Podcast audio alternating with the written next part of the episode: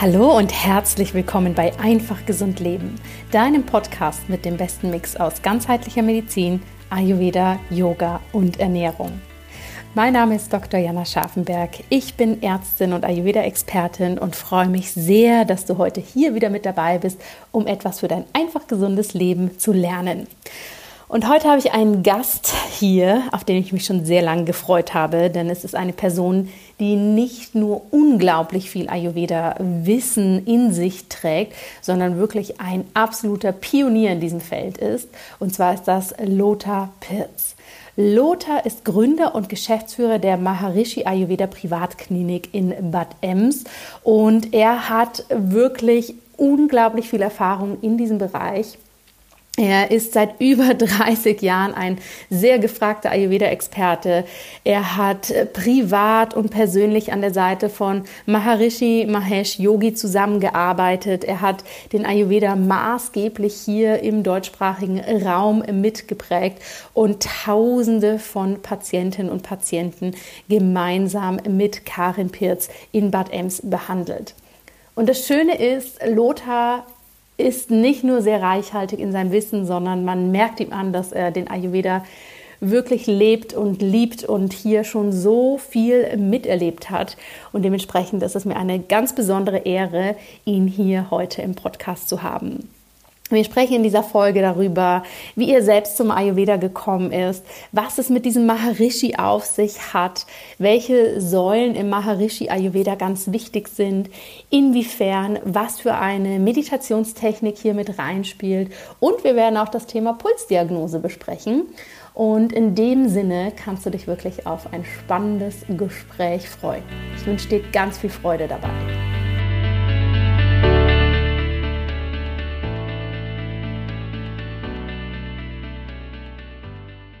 Und ich freue mich sehr, liebe Zuhörerinnen und Zuhörer, dass ich heute einen sehr spannenden Gast für euch habe. Und zwar ist das Lothar Pirz. Hallo, lieber Lothar, herzlich willkommen im Einfach Gesund Leben Podcast. Hallo, Jana, grüße dich und alle Zuhörer.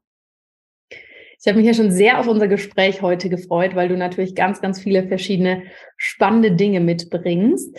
Möchtest du dich gerne einmal selber vorstellen? Wer bist du und ja, was beschäftigt dich momentan hauptsächlich in deinem Leben? Ja, ich bin seit äh, 1974 involviert mit äh, der transzendentalen Meditation und habe das große Glück gehabt, mit äh, dem Begründer Maharishi Mahesh Yogi äh, zusammenzuarbeiten, jetzt seit äh, über 45 Jahren. Und als Maharishi begann, Anfang der 80er Jahre den Ayurveda mit den größten Familientraditionen Indiens wiederzubeleben.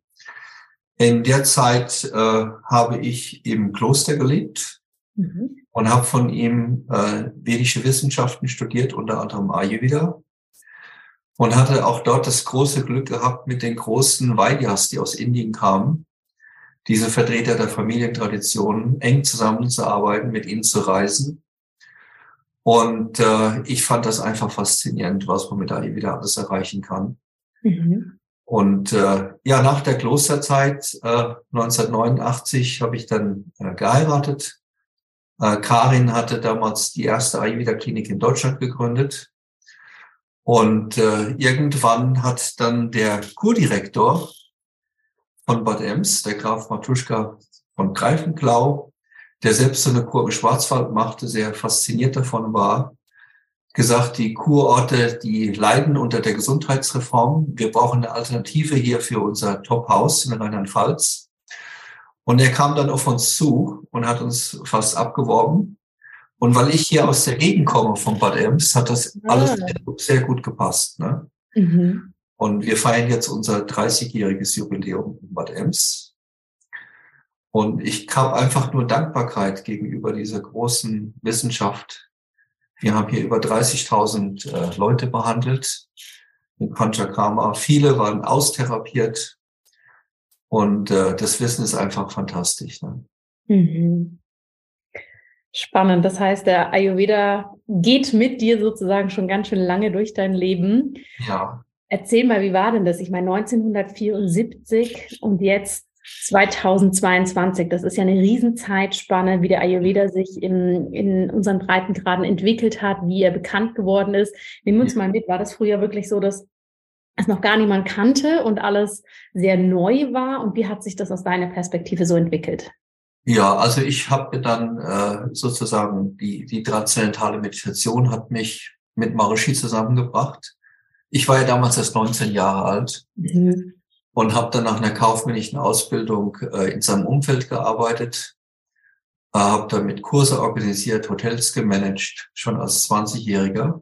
In der Schweiz übrigens. Mhm. Das war damals in Seelisberg, in Herdenstein, in Fitznau. Und äh, mir ging es ja damals darum, Erleuchtung zu erlangen. Das heißt, das volle Potenzial, geistige Potenzial zu entfalten. Und ich habe immer diese Erfahrung von innerem Glück. Äh, das war für mich dann der Magnet, dass ich dann dachte, Mensch, das hast du seit der frühesten Kindheit gesucht, diese Erfahrung. Ich hatte die schon als kleines Kind und die ist dann in der Jugend vergessen gegangen. Und dann hat Marschi angefangen, den Ayu wieder zu beleben, weil er sagte, ihm geht das mit der Meditation alleine nicht schnell genug mit der Erleuchtung. Er sagte, wir haben so viele Schlacken in unserem Körper, so viele Toxine. Und er sagte damals, Ende der 70er Jahre, auf eine Frage von mir, warum das nicht so schnell geht mit der Erleuchtung, da sagte er in Seelisberg, er arbeitet Tag und Nacht, um den Ei wieder wieder zu beleben. Und das ist ein wichtiger Bestandteil dieser uralten Wissenschaft. Und er begann dann diese äh, Ayurveda-Kapazitäten aus Indien einzuladen. Mhm. Man muss einfach wissen, der Ayurveda war zu der Zeit überhaupt nicht bekannt. Mhm. Und der Ayurveda, der auch heute noch in indischen Hochschulen, Universitäten unterrichtet wird, der ist nicht so ganz vollständig, weil zum Beispiel durch die Kolonialzeit der Briten wo der Ayurveda verboten war, ist sehr viel verloren gegangen. Und Jahrhunderte vorher haben die Mogule Indien besetzt und haben auch dieses vedische Wissen unterdrückt. Und Maharishi sagte, es ist alles noch da, aber es ist in Familientraditionen, die ihr Wissen schützen. Und Maharishi begann dann, diese Familientraditionen einzuladen. Er hat die ganzen Sanskrit-Texte nochmal neu übersetzt und hat es dann wie so ein Puzzle zusammengefügt. Und ich fand das wahnsinnig faszinierend, äh, auch dass ich da mitarbeiten durfte.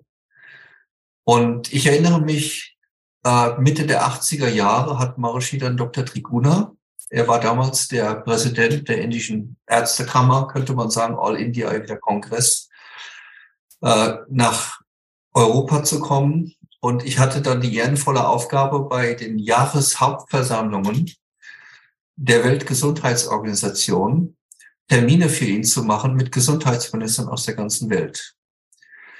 Und Dr. Triguna fühlte dann den Puls, das heißt Nadi Vigyan, und konnte dann den Ministern innerhalb von wenigen Minuten alles über ihre Gesundheit sagen.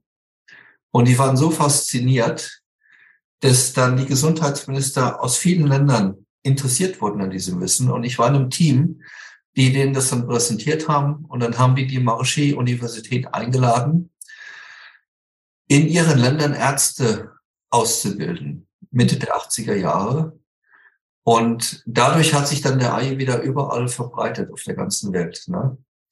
In der Zwischenzeit hat ja die Weltgesundheitsorganisation Ei wieder anerkannt. Und äh, die Menschen in Europa, speziell in Deutschland, wo eine sehr große Offenheit ist dafür, die schätzen das einfach unglaublich. Ne? Und was ich halt gelernt habe, ich habe selbst auch viele äh, Kongresse organisiert und auf Kongressen gesprochen. Ich fahre nächste Woche nach Indien, da habe da zwei Vorträge auf dem Welt Ayurveda Kongress.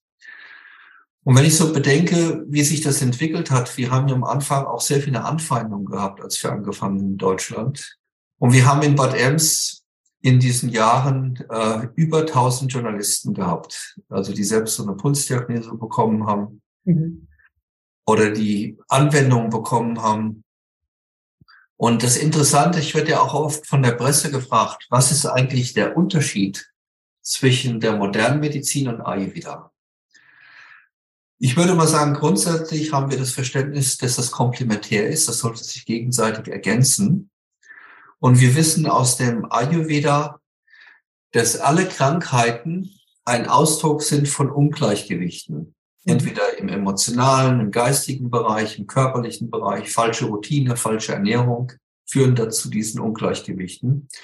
Und diese Ungleichgewichte, die entwickeln sich ganz systematisch immer in sechs Schritten. Das heißt, wenn jetzt jemand heute eine chronische Krankheit hat, ob das jetzt so Blutdruck ist oder ob es Diabetes ist oder ob es Asthma ist, all diese Krankheiten haben sich über Monate, wenn nicht über Jahre allmählich entwickelt. Und die moderne Medizin, die total wichtig ist, die ihren Platz hat, ohne die ich heute auch gar nicht hier sein könnte, um dieses Interview zu geben, trotz aller Fortschritte und trotz der ganzen Apparate, die wir heute haben, kann die moderne Medizin aus der ayurvedischen Sicht die Krankheit in der Regel erst ab dem fünften Stadium erkennen. Mhm. Und wir haben im Ayurveda mit der Pulsdiagnose, die Maharishi mit den Familientraditionen wiederbelebt hat, so dass jeder heute das lernen kann, jede Hausfrau kann das lernen, kann man diese Krankheiten, wenn man diese Technik beherrscht, schon in den Vorstadien Impuls ertasten. Wenn man jetzt eine Krankheit im ersten oder zweiten Stadium entdeckt, dann reicht es früh ins Bett zu gehen, die Ernährung umzustellen, äh, genügend Sport zu machen, und das System balanciert sich von alleine und die Krankheit muss nicht kommen. Wenn die Krankheit sich jetzt von ins dritte Stadium entwickelt hat, dann ist vielleicht sinnvoll, neben den anderen Maßnahmen, Lifestyle-Änderungen, auch zu meditieren, speziell die transzendentale Meditation, vielleicht Kräuterpräparate zu nehmen. Mhm. Und die ayurvedischen Kräuterpräparate, die unterdrücken ja nicht die Symptome, wie das die moderne Medizin macht, sondern die beleben auf der feinsten Ebene der Intelligenz das Immunsystem ganz gezielt, um den Körper wieder ins Gleich zu bringen. Wenn jetzt Stadium 4 erreicht wäre, da wäre so eine Panchakarma-Kur, das ist der Schwerpunkt in Bad Ems, zu machen, um den Körper mit physikalischen Therapien richtig zu entgiften. Und wenn jetzt Stadium 5 erreicht ist, dann würden wir auch vom Ayurveda, unser Ärzteteam, dem Gast oder dem Patienten empfehlen, auf jeden Fall schulmedizinisch komplementär zu behandeln. Ne? Wenn da der Krebs gewachsen ist, dann muss er halt rausoperiert werden. Aber das hilft ja nicht, die Ursache der Krankheit sozusagen in den Griff zu bekommen. Und ab dem Stadium 5 wäre dann die moderne Medizin komplementär sinnvoll. Ne? Da arbeiten die Hand in Hand und man macht dann zusätzlich die ayurvedischen Verfahren, wendet man an, um die Ursache, das Ungleichgewicht wieder zu reduzieren. Ne? Ja. Und ich denke, unser Gesundheitssystem kann enorm bereichert werden, wenn diese ayurvedische Medizin mit integriert wird. Und das ist die Vision meines Lebens, den Ayurveda als festen Bestandteil in unser Gesundheitswesen zu integrieren, weltweit. Mhm. Ja, auf jeden Fall. Das ist auch tatsächlich das, als ich mich in das Interview heute eingearbeitet habe, natürlich dieses Statement ist mir an vielen Punkten über den Weg gelaufen und ich finde das so wichtig, ne, dass es nicht das eine oder das andere, sondern es geht um den festen Bestandteil verschiedener Komponenten und wie du so schön sagst, es darf Hand in Hand gehen, mal kommt die eine Disziplin sozusagen mehr in den Vordergrund, dann die andere. Da, da steckt natürlich ganz viel drin. Du hast jetzt schon ein paar Mal die transzendentale Meditation erwähnt. Erzähl uns doch mal oder führ uns da mal rein, was verstehen wir darunter und was hat das auch mit Maharishi auf sich? Denn ich glaube auch, wenn ich ganz viele Menschen hier im Podcast als Zuhörerinnen und Zuhörer habe, die sich sehr gut mit dem Ayurveda auskennen, dass das vielleicht ein Bereich ist, der für viele ganz neu ist. Ja, also es ist ja so, wenn wir das Wort Gesundheit definieren, von der Sanskrit-Sprache her heißt Swastya Gesundheit. Und wenn wir das analysieren anhand der Wortwurzeln, dann heißt Gesundheit im Selbst gegründet zu sein. Und äh, wenn wir uns jetzt die alten klassischen Texte anschauen, zum Beispiel Shushudra, Charaka, Shushudra definiert ja Gesundheit als einen Zustand, wo die Doshas Vata, Pitta, Kapha im Gleichgewicht sind wo die Datus, die Gewebe alle genährt sind. Das heißt, wir verdauen die Nahrung so, dass keine Stoffwechselschlacken entstehen, äh, wo die Ausscheidungen, die Malas normal funktionieren. Und dann kommt ein ganz entscheidender Satz. wenn Geist, Körper und Sinne sich einen ständigen Zustand des inneren Glücks erfreuen. Das heißt, die Erfahrung inneren Glücks ist eigentlich die Grundlage von Gesundheit. Und dieser Aspekt, der ist äh, weitgehend in Vergessenheit geraten, wie auch viele andere Therapien. Und äh, es gibt ja viele Möglichkeiten, diesen Bereich von Atma, dem Selbst, zu erfahren. Aber die einfachste Methode und die systematischste Methode ist die Technik der transzendentalen Meditation. Die ist uralt, die kommt aus dieser vedischen Tradition, aus dem Himalaya-Gebiet. Aber die ist auch in Indien vergessen worden. Und äh, der große Weise Maharishi Mahesh Yogi hat dann Ende der 60er Jahre kam er aus dem Himalaya mit dem Auftrag dieser großen Tradition, dieses Wissen der Menschheit zu vermitteln, um das Leiden auf der Welt zu verringern und das Bewusstsein der Menschen anzuheben. Wir wissen ja heute durch die moderne Forschung, dass die meisten Menschen nur etwa fünf oder zehn Prozent ihres geistigen Potenzials nutzen. Das heißt, es ist eine unglaubliche Kreativität an der Quelle unserer Gedanken und wir haben verlernt, nach innen zu gehen. Wir gehen immer nur nach außen. Und in der transzendentalen Transzendenz bedeutet dieser Zustand des reinen Bewusstseins. Meditation bedeutet, nach innen zu gehen, sich zu versenken und transzendieren bedeutet überschreiten. Das heißt, wir überschreiten die angeregten Zustände des Geistes. Man kann sich das vorstellen wie mit einer Welle auf dem Ozean, die ist sehr aktiv. Und wenn die Aktivität abnimmt und die Welle sich immer mehr beruhigt, immer mehr beruhigt, und wenn die Welle sich vollständig beruhigt hat, dann ist die Welle eins geworden mit dem unbegrenzten Ozean. Mhm. Genauso funktioniert unser Geist. Unser Geist ist immer aktiv, ist immer am Denken. Wir sind durch die Sinne immer nach außen gerichtet. Und in, der transzendentalen Meditation schließen wir die Augen. Wir haben eine Technik gelernt. Man bekommt dann ein Bandrahmen, man lernt, wie man das anwendet. Richtig. Und dann kann man ganz mühelos die Aktivität zum Geist immer weiter nach innen führen und der Geist wird angezogen von der inneren Glückseligkeit. Und wenn der Geist aufgehört hat zu denken, dann sind wir einfach nur noch wir sind uns dessen bewusst. Das nennt man Transzendieren. Und wir haben durch viele, viele wissenschaftliche Studien gesehen, dass die transzendentale Meditation auch ohne jetzt die anderen Aspekte des Ayurveda unsere Gesundheit enorm positiv beeinflusst. Mhm. Wenn ich vielleicht gerade von einer Studie berichten darf, äh, die wurde durchgeführt von der größten Krankenversicherung Amerikas. Die heißt Blue Shield Blue Cross. Die haben im Bundesstaat Iowa 500.000 Versicherte, also eine große Versicherung. Und 2000 von diesen 500.000 praktizieren die transzendentale Meditation. Und da wurden die Versicherungsdaten untersucht. Und man hat festgestellt, über fünf Jahre dass die Kosten für die äh, Behandlung von Krebserkrankungen um 56 Prozent zurückgegangen sind, Herzerkrankungen 87 Prozent, Nervenerkrankungen 94 Prozent. Man hat festgestellt, dass die Leute, die meditieren, nur halb so viele Kosten verursachen wie Leute, die nicht meditieren. Und es gibt weltweit eine ganze Reihe von Krankenversicherern, die ähnliche Studien durchgeführt. Es wurde immer wieder bestätigt. Das heißt, wir könnten unser Gesundheitssystem finanziell enorm entlasten und wir könnten auch sehr viel Leid ersparen, wenn dieses Wissen sozusagen hier konsequent angewendet würde. Ne? Und äh, das ist natürlich jetzt keine Muss bei Maharishi Ayurveda, dass man beginnt mit dieser transzendentalen Meditation, aber es ist eine Empfehlung, die wir geben. Wir haben ja über 20 verschiedene Therapieansätze. Mhm die man in vier Kategorien einteilen kann. Wir haben geistige Ansätze, schwerpunktmäßig die transzendentale Meditation und die fortgeschrittenen Techniken. Dann haben wir körperliche Ansätze, wie zum Beispiel Panchakarma. Das ist das Herzstück hier unserer Privatklinik in Bad Ems. Das ist eine systematische Entgiftung. Äh, darf ich kurz beschreiben, in ein paar Minuten, wie das funktioniert? Sehr gerne, sehr, ja. sehr gerne. Das heißt also, wenn jetzt die Gäste zu uns kommen, die bleiben in der Regel 10 Tage, 14 Tage, äh, dann steht zunächst mal eine ärztliche Diagnose an. Wir haben also drei westliche Mediziner, die über Jahrzehnte Erfahrung verfügen. Äh, wir haben einen sehr guten indischen Arzt, den wir aus 2000 Bewerbern ausgewählt haben.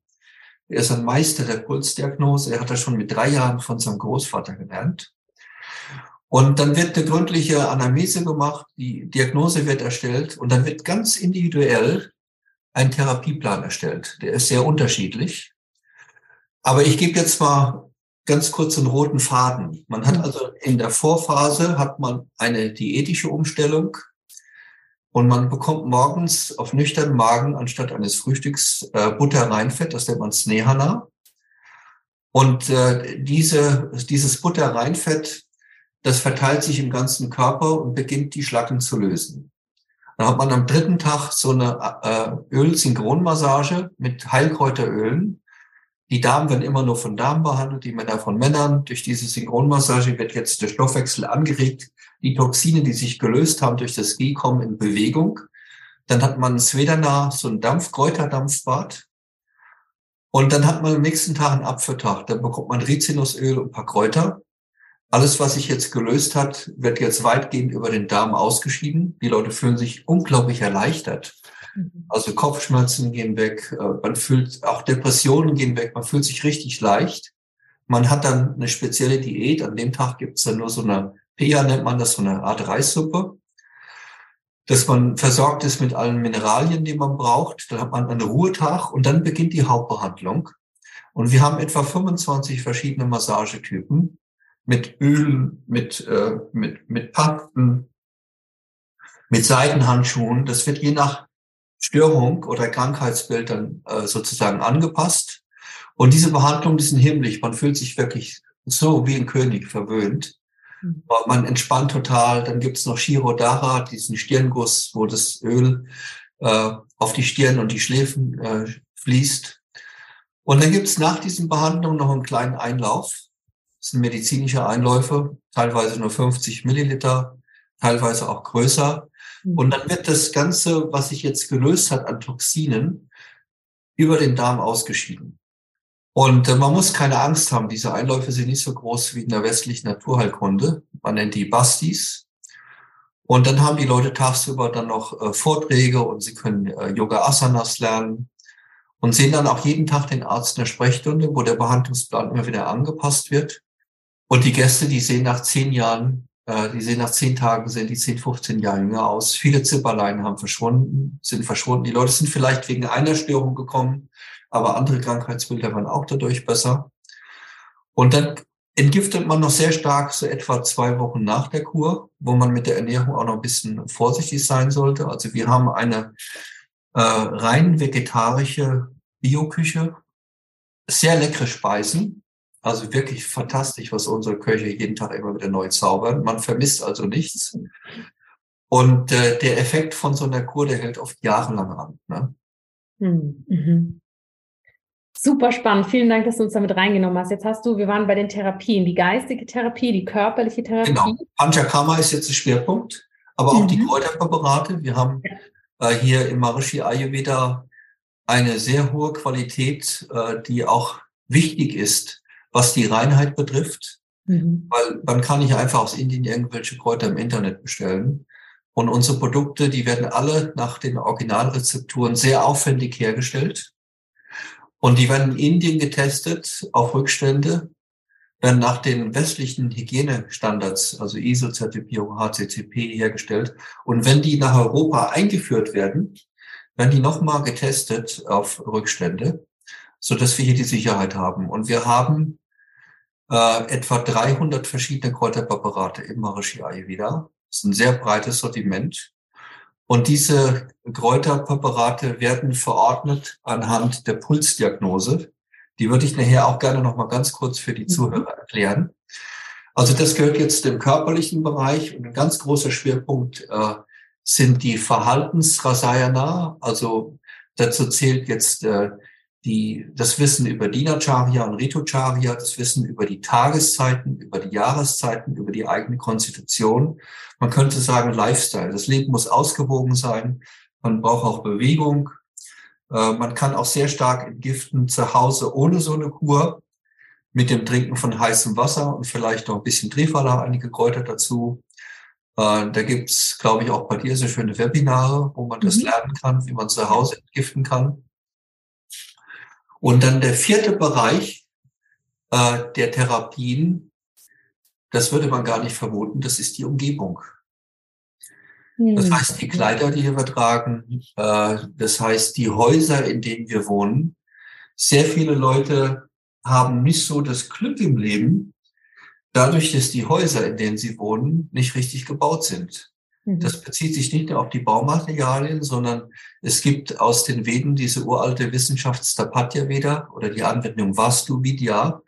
Das heißt, die Himmelsrichtungen haben großen Einfluss auf uns. Mhm. Also wie die Wände sind, die sollten nach den Himmelsrichtungen verlaufen. Ein Eingang ist sehr glückbringend, wenn er im Osten ist, weil die aufgehende Sonne hat eine enorme Kraft. Ne? Wenn der Eingang im Norden ist, ist es gut für geistige Klarheit und auch für das Finanzielle. Aber Südeingänge und Westeingänge, die bringen einfach Verluste und Streit im Leben. Und das gehört zum glücklichen Leben auch dazu, dass man richtig wohnt.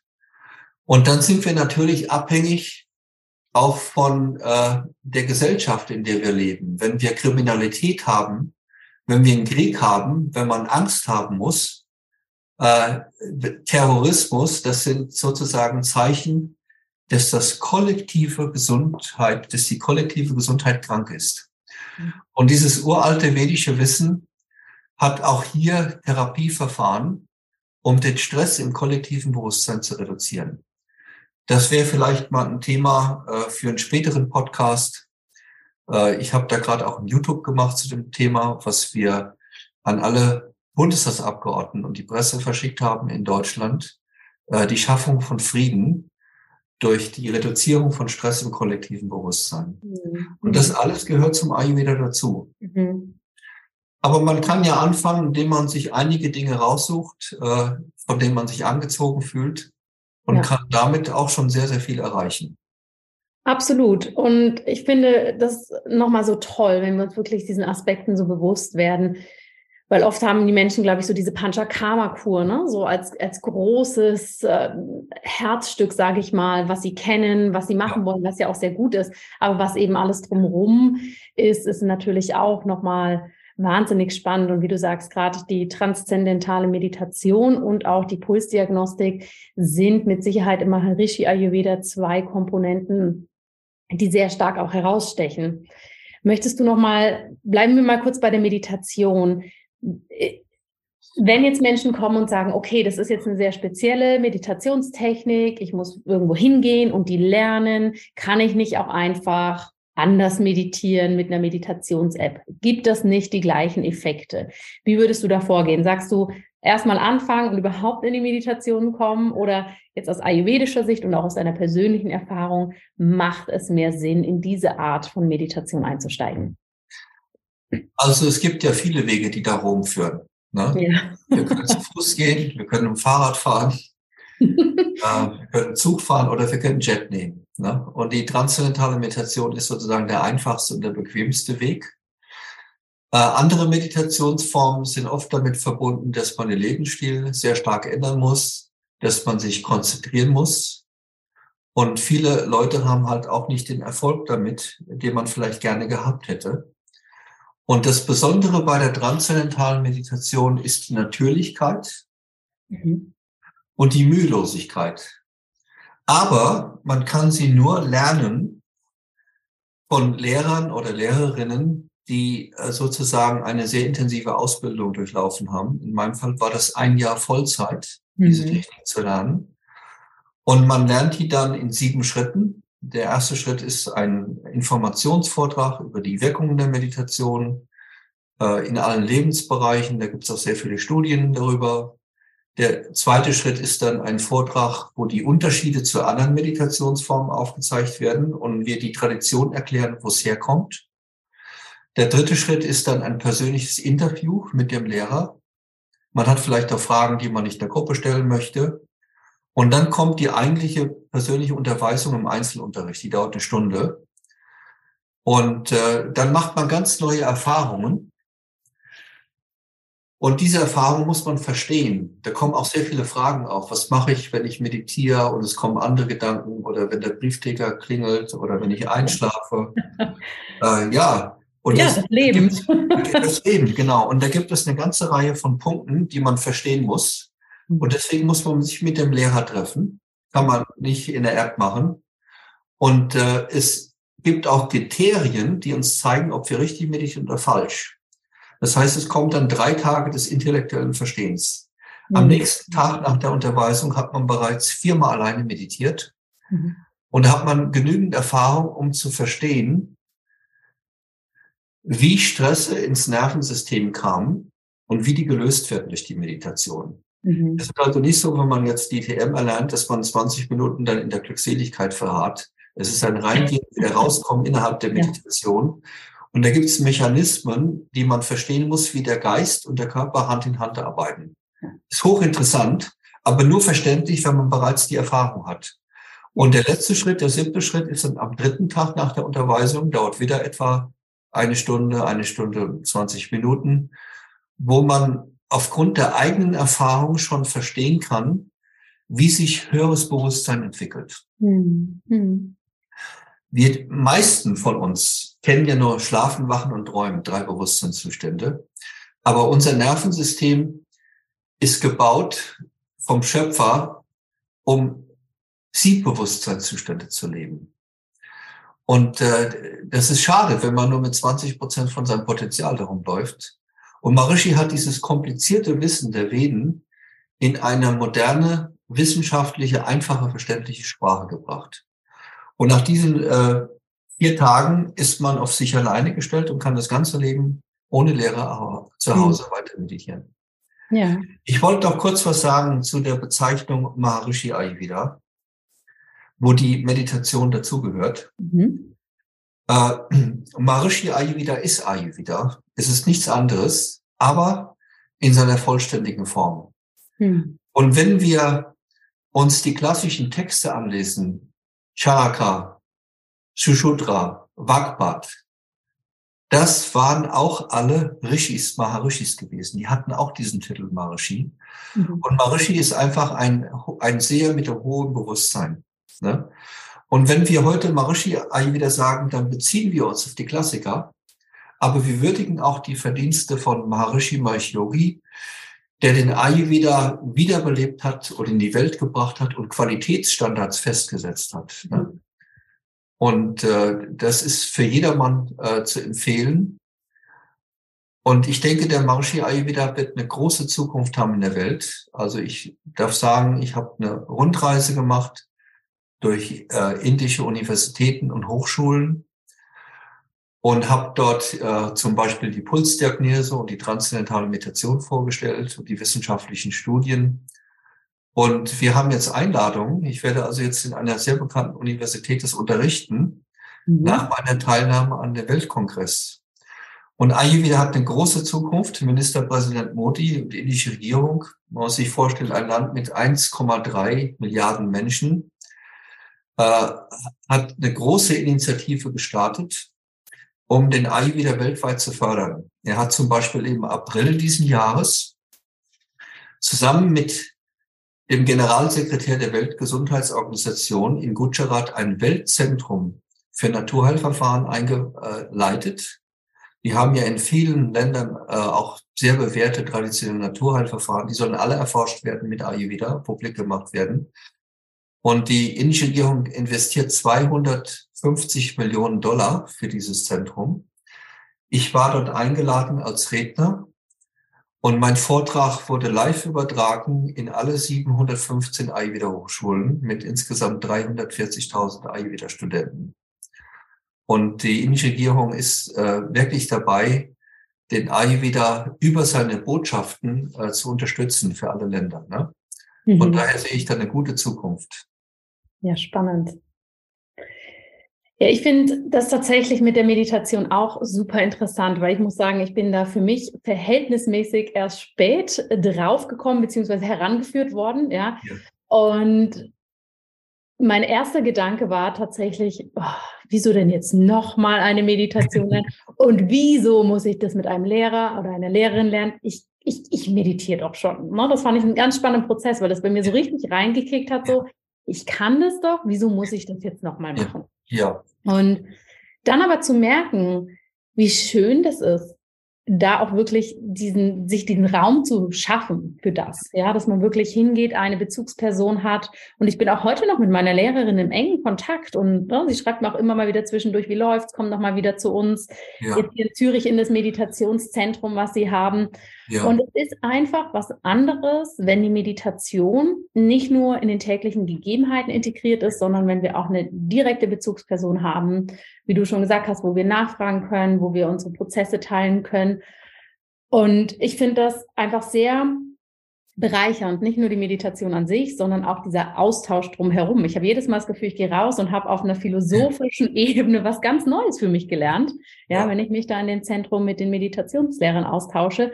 Und das habe ich vorher massiv unterschätzt, ja. dass diese Ebene ganz wichtig ist und natürlich auch die Art der Meditation was, was für mich persönlich ein ganz, ganz großer ähm, Veränderung gemacht hat, dass ich vorher bei den Meditationstechniken, die ich gemacht habe, immer sehr klar war, ich mache die morgens oder ich mache die dann. Und mit der transzendentalen Meditation hat meine Lehrerin gesagt, du, du kannst sie eigentlich machen, wann du möchtest. Und jetzt mache ich sie sozusagen immer, bevor Wechsel kommen. Ja, wenn mein Arbeitstag rum ist, bevor ich nach Hause gehe zu meinen kleinen Kindern, die natürlich vollste Präsenz wollen, ja. nutze ich die Zeit, um wirklich zu meditieren. Und allein das ist so eine Riesenveränderung in meinem Leben. Das finde ich wirklich herausragend. Ja, also ich darf sagen, ich habe ja äh, viele äh, Leute auch unterwiesen hier in der mhm. Klinik Bad Ems, auch viele Manager und viele Gäste, die kommen, sage ich jetzt mal, immer wieder alle paar Jahre zur Kur. Und äh, oft höre ich dann von den Gästen, manche, die müssten mehrere Vorträge hören, bevor die bereit sind. Also wir haben festgestellt, die Frauen sind viel offener wie die Männer grundsätzlich. Mhm. Die kommen erst bei der Kur und dann schicken sie ihren Mann, dann fangen sie an zu meditieren, bei der nächsten Kur auch der Mann. Und ich höre immer wieder von unseren Gästen, ich muss ich mal eins sagen, sagen sie, die Kur Panchakarma ist eine tolle Sache, aber so nach einem halben Jahr oder dreiviertel Jahr, wenn so die Sünden des Alltags sich wieder eingeschlichen haben mit falscher Ernährung, dann spüre ich, ich bin eigentlich wieder reif für eine Kur. Mhm. Aber das, was wir am meisten äh, was gebracht hat, ist wirklich die Meditation, mhm. weil sich die Wirkungen akkumulieren. Ne? Das ist, mhm. die wird nicht weniger wie bei der Kur, sondern man meditiert und die, die Wirkungen, die wachsen einfach Jahr für Jahr. Ja. Das ist das ja. Schöne daran. Ne? Absolut. Ja. Ich würde gerne noch einen anderen Punkt ansprechen. Ja, gerne. Und zwar mit der Pulsdiagnose. Das wäre jetzt auch meine nächste Frage gewesen. Ja, es ist also so, dass äh, Maharishi wollte, dass jede Mutter die Pulsdiagnose lernt. Und er hat dann mit den größten Weiders zusammengesessen und hat dieses Wissen auf eine geniale Weise transparent gemacht. Mhm. Ich will jetzt mal ganz kurz die Prinzipien erklären. Wir haben diese drei Finger, die den Doshas zugeordnet sind. Der Zeigefinger ist der Vata-Finger, der Mittelfinger ist der Pitta-Finger und der Ringfinger ist der Kafferfinger. Und du hast dich vielleicht mal in die Fingerkuppen geschnitten irgendwann und hast festgestellt, oder auch die Zuhörer, dass das sehr schmerzhaft ist. Die Fingerkuppen sind sehr empfindlich. Und das sind sehr, sehr viele Nervenbahnen, die sind, sind in den Fingerkuppen sozusagen enthalten. Und diese Nervenbahnen, die sind verbunden mit unseren Organen und auch mit dem System, mit dem Herz-Kreislauf-System, mit dem Atemsystem, mit dem Immunsystem, mit den Emotionen. Und man könnte sozusagen sich so eine Landkarte malen, wie das auf den Fingerkuppen aufgeteilt ist. Also welche Doshas, welche Subdoshas, welche Datus. Und da gibt es eine ganz bestimmte Stelle äh, am Handgelenk, wo der Puls gefühlt wird. Die Männer im rechten Arm, die Frauen im linken Arm. Und je nachdem, wie man die Finger dann da drauf drückt auf eine ganz bestimmte Stelle und wie man das kombiniert, kann man alles aus dem Puls rauslesen. Als mein Sohn fünf Jahre alt war, der Daniel, da wollte der unbedingt Trompete lernen. Und da haben wir das Instrument gekauft oder Lehrer organisiert. Ne? Und das Instrument besteht aus drei Knöpfen. Und je nachdem, wie fest man bläst, wie man die Zunge und die Lippen bewegt und die drei Finger kombiniert, kann man alle Melodien spielen. Mhm. Und äh, diese Pulsdiagnose ist sozusagen vergleichbar mit dem Lernen von einem Musikinstrument. Und wenn man sich selbst den Puls fühlt jeden Tag, da spürt man schon, aha, da bahnt sich vielleicht, du hast jetzt zu viel Ama, du musst jetzt ein bisschen auf die Ernährung achten und heißes Wasser trinken. Und äh, Maharishi hat dann diese größten Vaidyas zu sich berufen und viele konnten das perfekt, die Pulsdiagnose, aber sie war nicht in der Lage, das zu unterrichten. Hm. Und er hat dann eine Familientradition gesagt, wir können das unterrichten. Und dann hat Maharishi sich das beschreiben lassen und dann hat er Grafiker dazu geholt. Die haben das in Grafik umgesetzt, was die Impuls fühlen. Und da wurden wunderbare, äh, sagen wir mal, Präsentationen draus gemacht. Und Maharishi hat dann einen Kurs selbst entwickelt mit den Ärzten, 16 Stunden, 16 Lektionen, äh, wo jeder Laie die Pulsdiagnose lernen kann. Man ist da nicht qualifiziert, andere Leute zu diagnostizieren, aber man kann bei sich selbst und bei der Familie. Äh, und wenn man das regelmäßig praktiziert, verfeinert sich auch das Wahrnehmungsempfinden. Und es ist eine wunderbare Technik. Und du hast ja ein großes äh, Fanpublikum. Und vielleicht möchtest du für die einfach mal so ein äh, Webinar anbieten, über die Pulsdiagnose. Das ist wirklich faszinierend. Es ist super faszinierend. Da glaube ich, muss ich mir aber so einen Experten wie dich dann dazu holen, der das noch Ja, also ich würde dann, ich habe das zwar gelernt, äh, ich bin mit einem der größten Lehrer vier Wochen zusammen gewesen im ersten Kurs, aber ich muss zu meiner Schande gestehen, ich habe es nicht praktiziert. Mhm. Mhm. Und man braucht sehr viel Übung, ja. äh, um dann wirklich gut zu werden. Aber die Marschi uh, European Research University, die diese Kurse anbietet in Holland, mhm. die würden dir einen sehr guten Arzt zur Seite stellen, der dann mhm. die Fragen beantwortet. Ne? Ja, eine tolle Idee. Ja. Eine sehr gute Idee. Ja. ja, denn es ist faszinierend, ne? weil diese Pulsdiagnostik, da kann man so viel daraus erfahren, man kann sich selbst so gut kennenlernen. Aber eben, wie du sagst, man, man, muss sie regelmäßig praktizieren, man darf das lernen, dass man das natürlich auch für sich verstehen kann. Mhm. Mhm. Lothar, zum Abschluss unseres Interviews würde mich natürlich noch interessieren, du hast ja gerade ein neues Buch rausgebracht. Ich halte es jetzt mal in die Kamera, auch wenn die meisten es über den Podcast anhören. Und ja. zwar der Segen des Maharishi, die wunderbare Geschichte meines Lebens. Und das Buch ist, ich habe es dir im Vorgespräch schon gesagt, zu mir reingeflattert und ich war am ersten Mal, boah, das ist ja ganz schön umfangreich, obwohl ich sehr gerne lese. Und ich habe mich aber total schnell reingelesen und fand es sehr faszinierend. Erzähl doch mal unseren Zuhörern und Zuhörern, wie kamst du diesem Buch, um was geht's und wer sollte dieses Buch auch unbedingt lesen? Also ich habe das Buch geschrieben, weil ich das große Glück hatte in meinem Leben, mit so großen Heiligen unserer Zeit äh, eng zusammenarbeiten und leben zu dürfen. Und ich wollte einfach diese Erfahrung teilen. Ich habe sehr viele Wunder in meinem Leben erfahren. Mhm. Und ich bin dann ähm, in viele Länder gereist und habe einfach so Geschichten erzählt am Ende meiner Vorträge, wie das so war, mit dem Marishi zusammen zu sein. Mhm. Und dann haben die Leute gesagt, Mensch, das ist ja faszinierend, du musst da unbedingt ein Buch drüber schreiben. und das habe ich dann immer wieder gehört. Und dann hatte ich das große Glück gehabt, mal einen tollen äh, vedischen Astrologen, einen Jyotishi, äh, zu treffen. Und dann habe ich den gefragt, äh, was er von der Idee hält, wenn ich so ein Buch schreibe. Und dann guckte der in mein Horoskop und sagte, du kannst nicht so gut schreiben aber du kannst sehr gut Geschichten erzählen. Und wenn das Buch so geschrieben wird, wie du deine Geschichten erzählst, dann wird das äh, Zehntausende, Hunderttausende von Leuten überall auf der Welt inspirieren. Und dann hat dann Karin das Buch für mich geschrieben, also im also Austausch. Ich habe die Geschichten erzählt und die hat so eine ganz flockige und spritzige Art, die Dinge auszudrücken. Und das Buch ist jetzt sehr, äh, sagen wir mal, bekannt geworden bei den Leuten, die transzendentale Meditation praktizieren. Mhm. Aber es ist eigentlich geschrieben für Leute, die das noch nicht machen, die einfach mhm. mal hören wollen, wie das Leben so war mit so einem Heiligen. Also der Marschi hat eine unglaubliche Energie gehabt. Der hat 20 Stunden am Tag gearbeitet. Mhm. Wenn man völlig ausgelaugt von einer langen Reise kam, man saß dabei und dann hat man gemerkt, nach fünf Minuten fühlt man sich unglaublich fit. Mhm. Man fühlte sich so leicht in Watte eingetauscht. Und ich habe ja dann auch viele Aufträge von ihm bekommen, in andere Länder zu fahren. Ich habe Staatsoberhäupter getroffen. Ich habe Vorträge gehalten vor großen Ärztschaften, auch als junger Mann. Und äh, er hat mich geführt und ich habe da so viele Wunder erfahren. Und das, äh, auf meiner Webseite gibt es paar Leseproben, äh, kann man sich mal anschauen.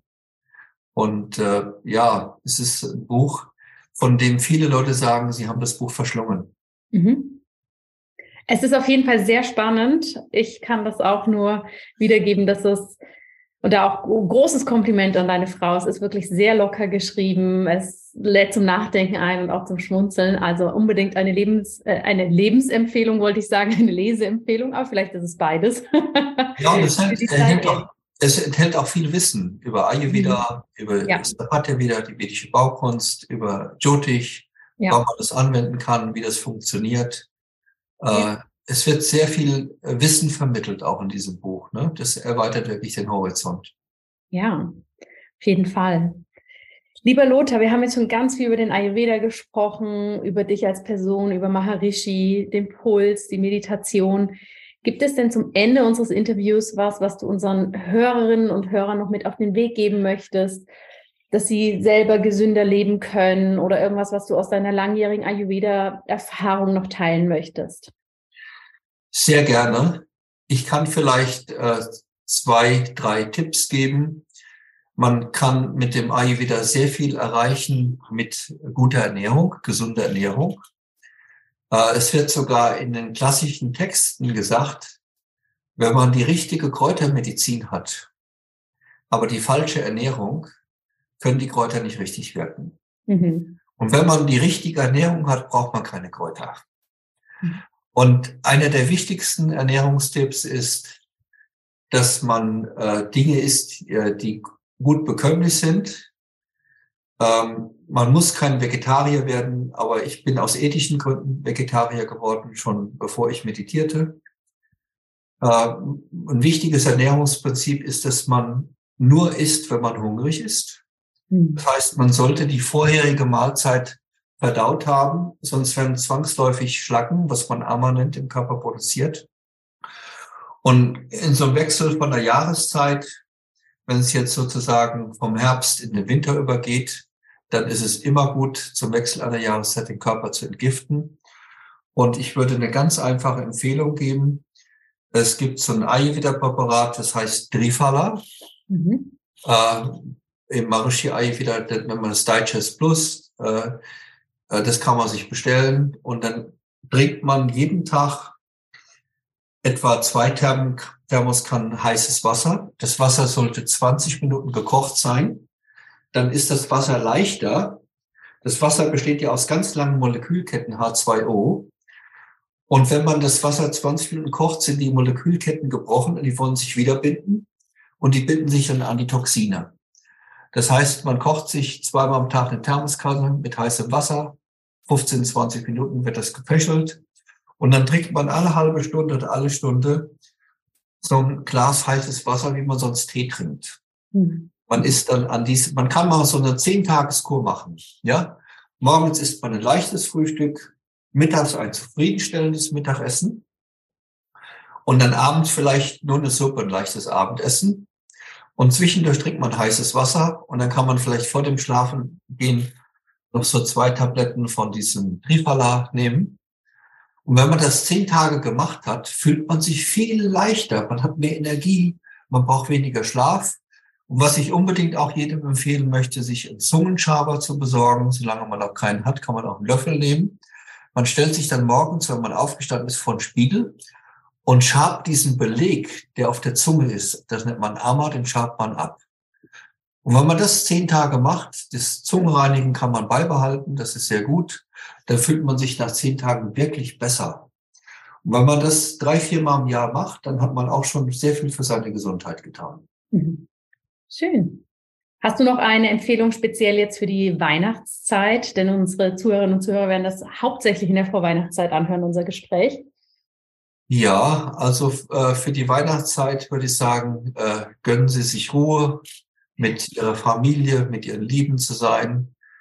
gehen Sie mal nicht so oft ans Handy, lassen Sie die E-Mails einfach mal, mal liegen und äh, genießen Sie auch die Zeit, auch man isst ja dann auch ein bisschen mehr, aber wenn Sie das beachten können, keine Zwischenmahlzeiten zu nehmen mhm. und einfach auch dieses heiße Wasser zu trinken und nach der Weihnachtszeit vielleicht so eine Entgiftungskur zu machen. Mhm. Das wäre meine Empfehlung und ja. ich wünsche allen Zuhörern gute, gute Gesundheit und äh, versuchen Sie einfach immer mehr einige Aspekte vom Ayurveda in Ihr Leben zu integrieren und es wird Ihnen besser gehen. Und eine schöne Weihnachtszeit. Vielen, vielen Dank für dieses sehr spannende Gespräch. Ich habe da für mich selber auch wieder sehr viel mitgenommen. Danke für deine Zeit und deine Erfahrung und dein Wissen. Es war wirklich eine große Ehre, dass du hier bei mir im Podcast warst. Vielen, vielen Dank, lieber Lothar. Ich danke für die Gelegenheit und alles Liebe für alle Zuhörer. Namaste. Namaste.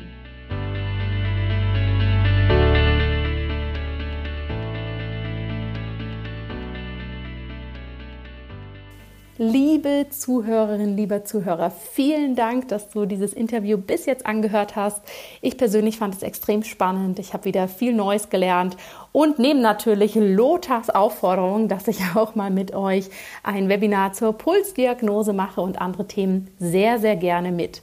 Und für alle von euch, die tiefer in das, was Lothar uns erzählt hat, eintauchen wollen, empfehle ich wirklich sein Buch Der Segen des Maharishi. Denn hier geht es nicht nur um sein eigenes, sehr bewegtes und spannendes Leben, sondern man lernt auch extrem viel über den Ayurveda und vor allem über die Entwicklung des Ayurveda hier in Europa. Deshalb ein dickes Buch. Es liest sich aber sehr schnell und sehr gut. Das kann ich aus eigener Erfahrung sagen, wenn du das jetzt vielleicht auch noch für die Weihnachtsfeiertage mitnehmen möchtest. Und wenn du sagst, wow, ich finde es super spannend, den Ayurveda hier wirklich tiefergehend zu lernen und zu verstehen, dann lade ich dich ein, dich schon mal auf die Warteliste setzen zu lassen für unsere Ayurveda-Ausbildung, die medizinischer werden wird, das Level 2. Da teilen wir demnächst auch ganz viele Informationen zu. Und jetzt wünsche ich dir erstmal einen wunderbaren Tag, ganz viele weitere schöne Erkenntnisse. Bleib gesund, alles Liebe und bis bald, deine Jana.